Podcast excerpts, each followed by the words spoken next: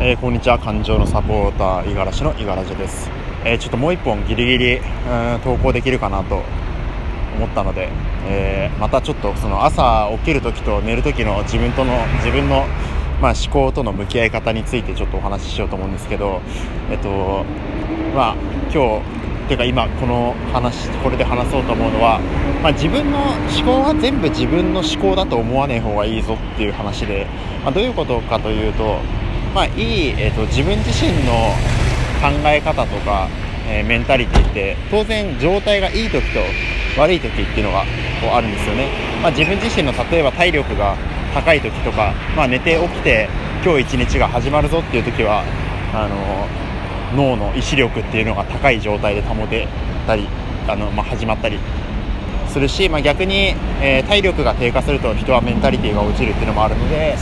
夜になってくると、まあ、思考がこうネガティブになったりとかするのはま必然なんですけど、まあ、そこで何をこう気をつけた方がいいかっていうと全部の自分のこう考えとか思考を全全部自分自分自身本当の自分自身の思考と思わない方が、まあ、いいぞっていう話で、うん、なんかまあそれちょっと難しく感じるかもしれないけど、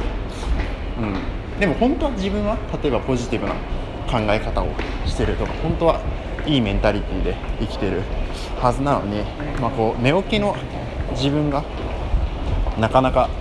こう意志が弱かったりとかすることに対して、まあ、自己嫌悪になっちゃったり、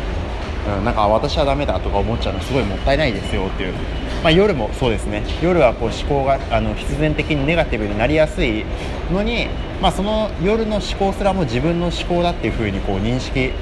してしまうとあなんか私はあのポジティブな人間でいたいのにあネガティブな思考をしてしまう人間だなとかこう、まあ、思ったり、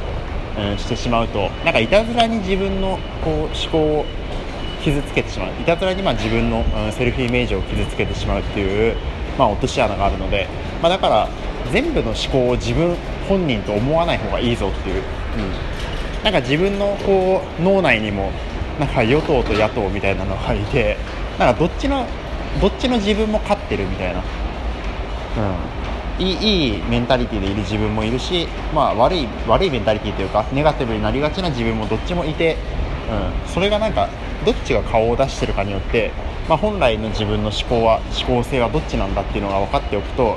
まあ、こう寝起きで、えーぼーっとしててやる気ないとか二度寝してしまいそうとか、うん、そういう時の自分だったりとかあと、まあ、夜ネガティブな思考になっちゃった自分の思考に対してあこれは今もう野党が完全に あの顔を出してる時間帯なんだなっていうことを分かっておけばあじゃあその自分は本来の自分じゃないからって言ってなんかこう思考を無視する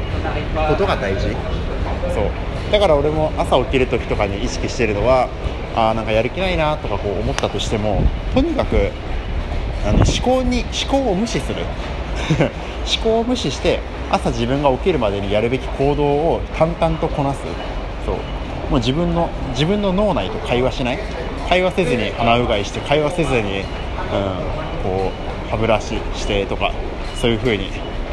うん、やってます、うん、すごい大手町でサラリーマンの、えー逆の波に飲まれながら今、うんやってるんでちょっと、うん、っていう感じなんですけど。そう。だから夜の自分のネガティブな思考も、うん、それはもう俺の思